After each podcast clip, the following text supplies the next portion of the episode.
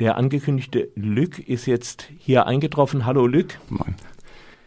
Du solltest unser Team vor Ort, man kann ja nicht überall sein, verstärken beim Biarritz-Gipfel. Äh, wir haben ja da, als man, der Ralf Streck, der ist ja eh, eh immer im ba Baskenland verwurzelt, den kriegt man da gar nicht erst weg. Und wir hatten noch einen zweiten Ralf unterwegs. Ja, und eben dich, aber von dir ist nichts gekommen. Sag mal, was ist denn passiert? Tja, mein Plan in Biarritz zu berichten ist ein bisschen durchkreuzt worden von verschiedenen Maßnahmen, die der französische Staat gegen mich angewendet hat.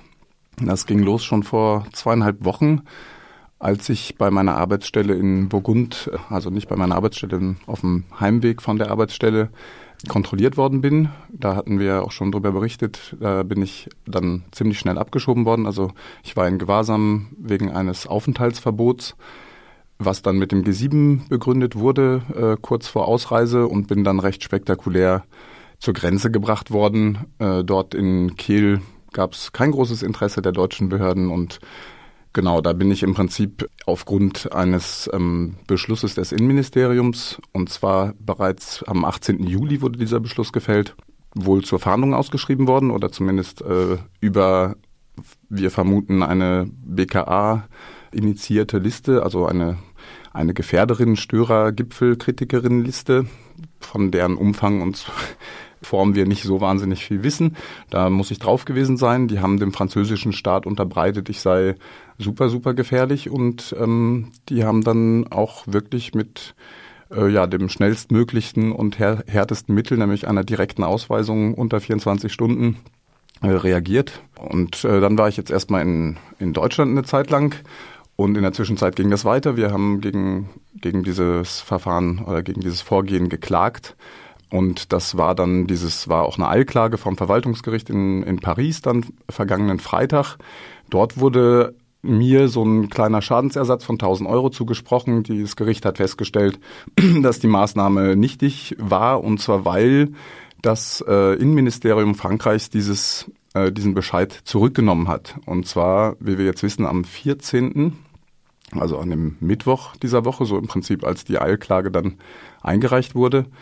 Ähm, vielleicht haben sie auch gedacht, da klagt niemand, dann geht das so durch, passt schon. Ähm, fanden wir aber eigentlich gänzlich untragbar. Ich und meine rechtliche Unterstützung haben eben aufgrund der Freizügigkeit, die nicht respektiert wurde, meines Jobs in Frankreich, meine, meines zeitweise Wohnsitzes in Frankreich und auch der meiner Tätigkeit als Journalist äh, ganz viele Punkte gesehen, warum das nicht ging. Wesentlich war aber äh, die fälschliche Anwendung des 214.1 CSEDA. Das ist äh, eine Antiterror- und Antimigrationsgesetzgebung von vor fünf Jahren. Und die wurde im Prinzip äh, aufgesetzt, primär um auch Terroristen ausweisen zu können, nämlich, wie es im Gesetz auch steht, Leute, die äh, ja dann hier zu Anschlägen und äh, staatsgefährdenden Straftaten einreisen.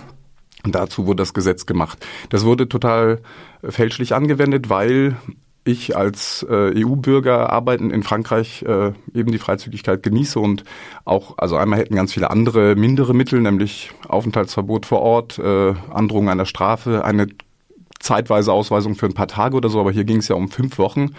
Also eine sehr überzogene Maßnahme wurde, wurde dort äh, gestartet. Die wurde eben aber nicht richtig angewendet, weil ich zum Zeitpunkt der Entscheidung in Frankreich war.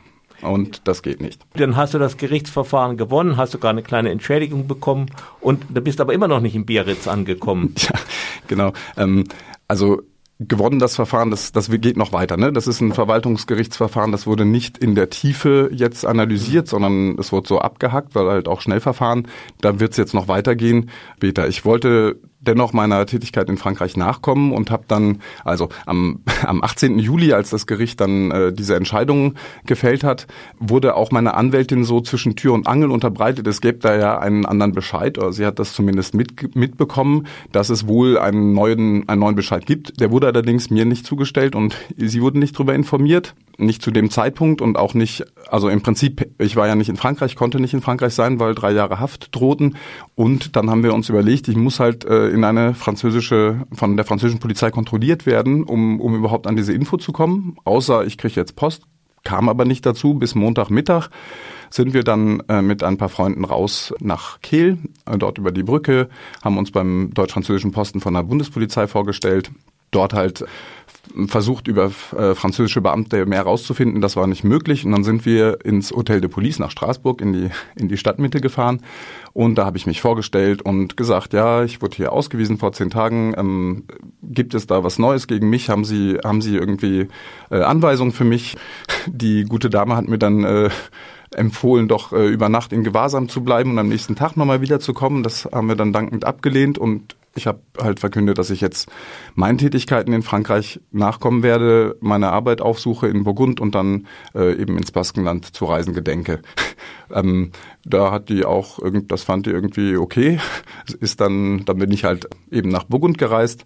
Dort ähm, habe ich gearbeitet, mal meinen Chef getroffen. Da konnte ich ja mich über eine Woche nicht zur Arbeit melden. Das musste ich auch erstmal ein bisschen besprechen mit mit meinem Patron und Genau, dann bin ich ähm, mit dem Zug nach Paris gereist, von Paris weiter ins Baskenland und wurde dort aber erneut eben aufgegriffen am Bahnsteig in Saint-Jean-de-Luz, äh, einer der zwei, eine der zwei Haltestellen, die da in Richtung äh, Camp äh, des Gegengipfels möglich waren anzureisen. Jetzt wurde ich dort festgenommen. Das war große Aufregung bei denen, weil die irgendwie, und das dauerte auch noch einige Stunden an, eher mit dem Bescheid vom 18. Juli zugange waren, der ja längst zurückgenommen war, das, was ich denen auch erklärt habe, aber wo die schon halt diese Gefährdergeschichte halt vor der Nase hatten, sagten, hu, hier kommt ein ganz super gefährlicher äh, Mensch aus dem Ausland, ein, ein, ein Krawall, äh, potenzieller Krawalltäter. Ich hoffe, du zerlegst jetzt nicht gleich das Studio hier. Tja, das ist unwahrscheinlich. Äh, nee, ähm, genau, ich war ja wie gesagt auch wirklich jetzt hier unterwegs, um, um Ralf zu unterstützen, um, um unten hier berichten zu können. Im Endeffekt hat das ja auch dann insgesamt sehr viel gebracht, weil es gab ja viel mediale Resonanz auf die ganze Affäre und letzten Endes hätte ich wahrscheinlich nur einen Bruchteil des Impacts gehabt gehabt äh, von meiner medialen Tätigkeit, wie durch was mir jetzt widerfahren ist. Genau. Aber dazu hatten wir dich nicht losgeschickt. nee, eigentlich nicht, nee. Aber natürlich ist diese ganze Sicherheitspolitik und äh, diese auch dieses sehr demokratiefeindliche und auch pressefeindliche Klima um solche Großereignisse auch ein Thema, wo, wo sich lohnt, wirklich auch einzusteigen, wie ich finde, das äh, oder da auch weiterzumachen und da dran zu bleiben, weil das ist einfach ein großes, wichtiges Thema der Gegenwart. Welche Mittel wenden diese Regierungen an, um, um ihre ihre Interessen zu schützen und um solche Treffen mit, mit Al-Sisi und den iranischen äh, Diplomaten und Trump zusammen, keine Ahnung, also ein, ja, ein verrückter Haufen irgendwie. Das war ja auch vor Ort, habe ich es ja mitbekommen, hart militarisiert, sehr, sehr, sehr viel Polizei. Auch auf spanischer Seite sind es dann einige tausend wohl geworden. Die haben die Grenze zeitweise dicht gemacht. Leider, gut, das werden halt die anderen Leute, die dort auf freiem Fuß äh, waren oder so auf halb freiem Fuß halt in diesem Militärgebiet besser berichten können. Was mir dann widerfahren ist, ist, dass ich in das ehemaligen, ehemaligen Abschiebeknast von Ondai äh, äh, gefahren worden bin. Der wurde umgebaut für den Gipfel als äh, Hauptquartier der Behörden, also der, der Anti-Gipfelgegnerbehörden. Und dort war ich dann halt im Gewahrsam über so 18 Stunden bis zum nächsten Tag. In der Zwischenzeit habe ich auch anwältliche Unterstützung gehabt, weil ich habe die Prozedur ja auch schon mal durchgemacht und wusste so ein bisschen zumindest vom vom Verwaltungsakt, also man wird dort ja verwaltet und mhm. da hatte ich schon, das hatte ich schon mal erlebt, halt zehn Tage vorher war war okay. Genau, habe dann auch tolle Unterstützung gekriegt. Anderen Leuten ging es weniger gut in in diesem äh, in diesem Trakt. Da sind ja die drei jungen Menschen aus Nürnberg, äh, Nürnberg äh, die jetzt auch im Schnellverfahren verurteilt worden, die waren dort und noch weitere Personen. Und eben als die Anwältin kam, war das für die auch das erste Mal, dass sie überhaupt das Innere dieses, äh, dieses Knastes und dieses Hauptquartiers der Polizei ähm, erlebt haben. Ähm, was noch ein bisschen markant war, ist, dass die halt alles zugeschweißt hatten. Die ganzen Fenster waren dicht, da kam kein Tageslicht rein. Und wenn wir versucht haben zu kommunizieren, wurde halt viel Lärm gemacht auf, auf den Fluren von, von, den Wacht, äh, von dem Wachpersonal. Das war unangenehm. Am nächsten Tag wurde mir dann unterbreitet, also in, einer ersten, in einem ersten Verhör habe ich dann im Prinzip wurde mir unterbreitet, es geht um diesen 18. immer noch, also um diesen ersten Bescheid. Äh, da waren wir völlig erstaunt von und haben dem dann erklärt, also meine Anwältin primär, äh, das äh, gibt es nicht mehr, das wurde zurückgenommen, können Sie, fragen Sie da halt auch nochmal nach. Da muss doch ein Beschluss vorliegen bei Ihnen, dass dieser Beschluss nicht mehr gültig ist. Und dann ein paar Stunden später, also am Spätnachmittag, frühen Abend des Donnerstags, bin ich dann ähm, wieder von der Gendarmerie gefesselt worden und nach, äh, nach Biarritz gef gefahren worden mit, mit dem Auto. Da war ich dann halt quasi auch fast schon in der roten Zone, alles voller GIs und äh, Diplomaten. Irgendwie der Flughafen wimmelte so im, im Vorgipfel geschehen. Und dann hat mich die Police aux Frontières halt mit so einem 18-sitzigen äh, Jet zurückgeflogen äh, nach Stuttgart. Genau, das war so ein bisschen so der, der Verlauf. Vielleicht der Bescheid, der ich, den ich dann bekommen habe, den Sie angeblich auch dann in der vergangenen Woche schon losgeschickt hatten und wo ein Einschreiben, ein, der Vermerk, dass ein Einschreiben angekommen sei, bei mir am 21. gelandet ist, also quasi dann eine Woche später, nachdem sie es beschlossen haben, wurde ich hier postalisch berichtet und hätte das auch persönlich in Empfang nehmen können. Ging natürlich nicht, weil ich äh, ja da schon im Baskenland war. Die wesentlichen Unterschiede sind eigentlich zwei. Also Sie haben das äh, Aufenthaltsverbot, das haben Sie jetzt vom 14. bis 26. ausgesprochen. Das andere hätte vom 18. bis 29. gegolten. Warum auch immer. Vielleicht war das auch ein Zahlendreher. Und der wesentliche Unterschied ist aber, dass Sie argumentiert haben, der Lüg, der befindet sich ja jetzt in Deutschland. Also Sie haben im Prinzip diese litigiös, also fehlerhafte äh, Entscheidung, die ja damals aufgrund ihrer Fehlerhaftigkeit revidiert wird. Und fehlerhaft heißt halt im juristischen dann, das gibt Zweifel, das ist dann nicht korrekt, das ist nicht legal, so darf es nicht laufen. Die haben das halt quasi genutzt, diese diese nicht rechtens mhm. äh, geschehene Abschiebung, um danach zu argumentieren, wir können genau diese Gesetze vom Aufenthaltsrecht gegen äh, den mhm. Lüg anwenden, weil er befindet sich ja jetzt gerade nicht in Frankreich.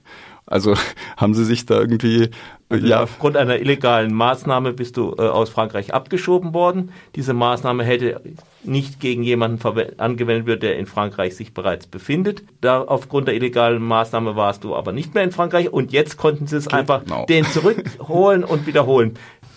Das ist, nennt man juristische Heimtücke. Ja, Heimtücke, das ist ein guter Begriff. Da haben sich auch ein bisschen, also es gab wie gesagt ja viel mediale Resonanz drauf und Liberation hat so einen Rechtsprofessor in Grenoble äh, kontaktiert an der Uni und der hat gemeint, das ist ein Beispiel, wo man wirklich sieht, dass der Staat in seiner Derive es schafft, diese Antiterrorgesetzgebung zu missbrauchen, äh, zu instrumentalisieren und auch fälschlich anzuwenden, um politisch unangenehme Menschen halt fernzuhalten.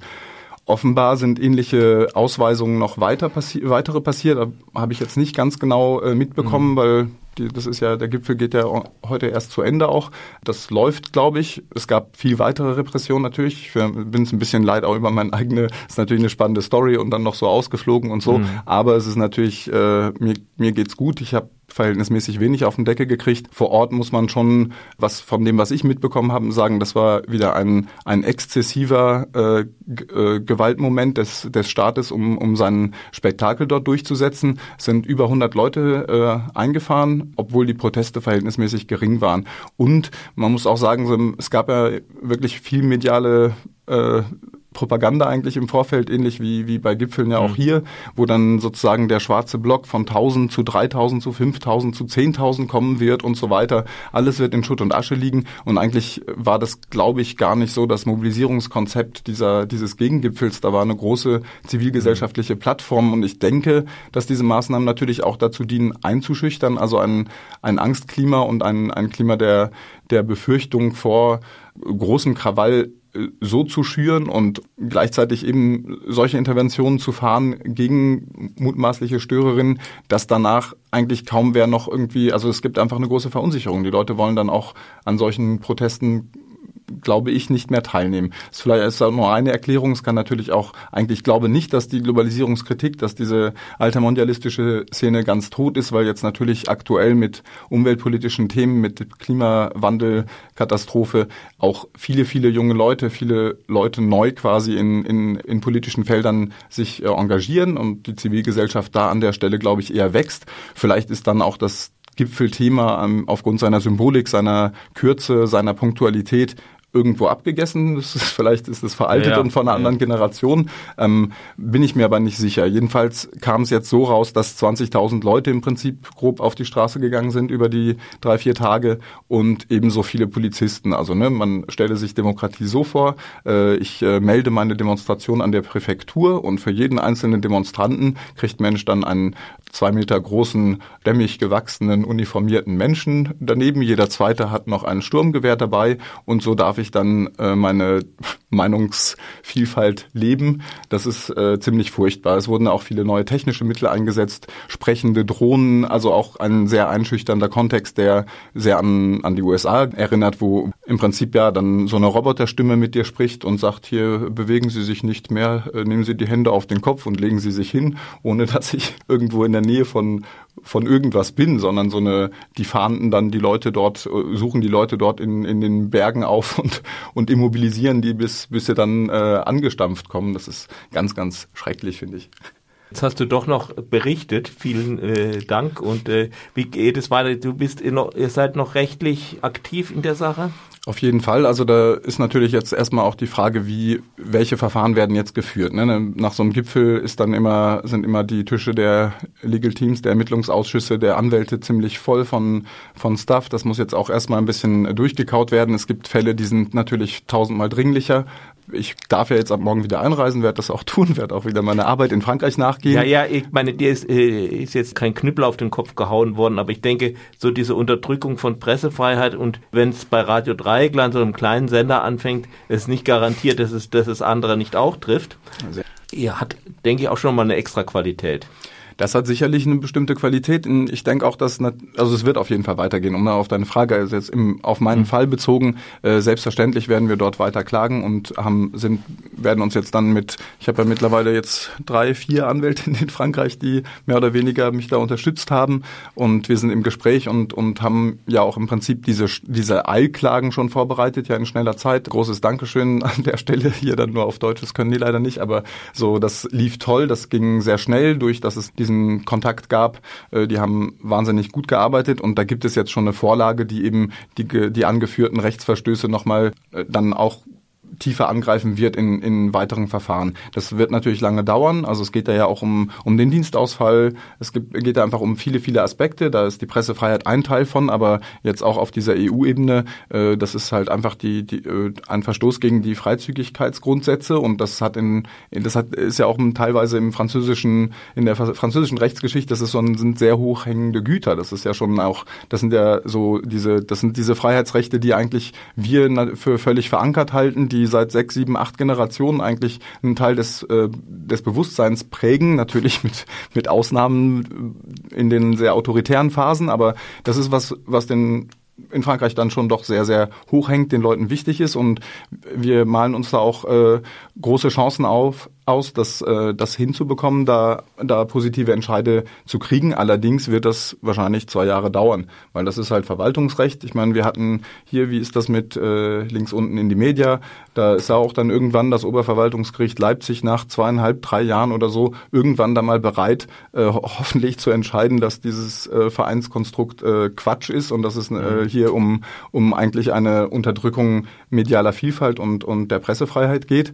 Weiß nicht, ob die das dann auch wirklich feststellen werden, aber na, wir leben hier in einem Trend. Ne? Natürlich, das, äh, das ist so, dass es mit den Kleinen losgeht und, und das natürlich dann größere Kreise zieht. In Frankreich ist es seit Monaten so, dass es Presse sehr, sehr schwer hat. Jetzt wurde, das muss man vielleicht noch anfügen, im Zusammenhang mit Biarritz äh, wurden Leute von der Ligue des Droits de l'Homme, von der französischen Liga für Menschenrechte festgenommen, auch teilweise mit so einer Begründung wie die Nürnberger. Sie seien eine Gewalt, eine Versammlung gewesen, die sich gerade darauf vorbereitete, Gewalt, Gewalttaten zu begehen, weil sie möglicherweise auch irgendwelche, das ist ja bei mir auch, das sind ja Verdächtigungen gewesen und eine Personenkontrolle, ne, der, die, die Begründung für, für die, mhm. für die Notwendigkeit meiner sofortigen Festnahme und dann Ausweisung. Und da sind sie auch auf einem Level, da müssen die Leute gar nichts tun. Die sind halt dorthin gegangen, die wollten eigentlich Menschenrechtsverletzungen dokumentieren und landen dann selber in Untersuchungshaft.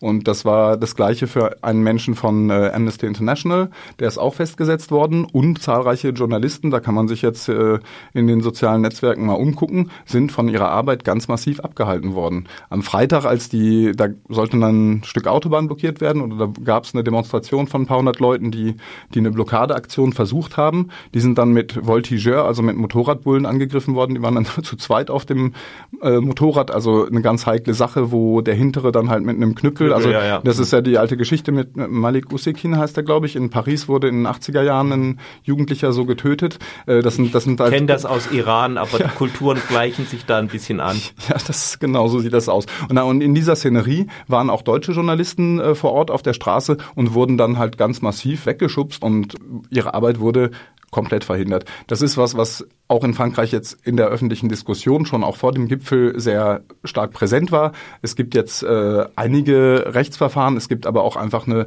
eine Notwendigkeit, da politisch weiterzukommen und sich auch zu vernetzen zwischen Medienschaffenden, zwischen von mir aus äh, Bürgerrechtsorganisationen und den sozialen Bewegungen und zu schauen, dass wir halt diese Freiheitsrechte weiterhin verfechten. Das gilt natürlich überhaupt nicht nur für Frankreich. In Deutschland ist die Entwicklung mit neuen Polizeigesetzen geht komplett in eine ähnliche Richtung. Das sind einfach. Es werden, es werden nie die Bürgerinnen und Menschenrechte weiter gestärkt. Es geht immer auf mehr Restriktionen, ja, auch hier. Das ist genau, was wir dort gesehen haben. Das ist auch nichts, was uns total überraschen sollte, aber etwas, wo wir nicht sagen dürfen, dass es uns Schnuppe, wir sind still, wir sind leise, sondern wir sollten weiter unsere Münder öffnen, unsere Reportagen machen und eben dann an so einer Stelle auch rechtlich dagegen vorgehen.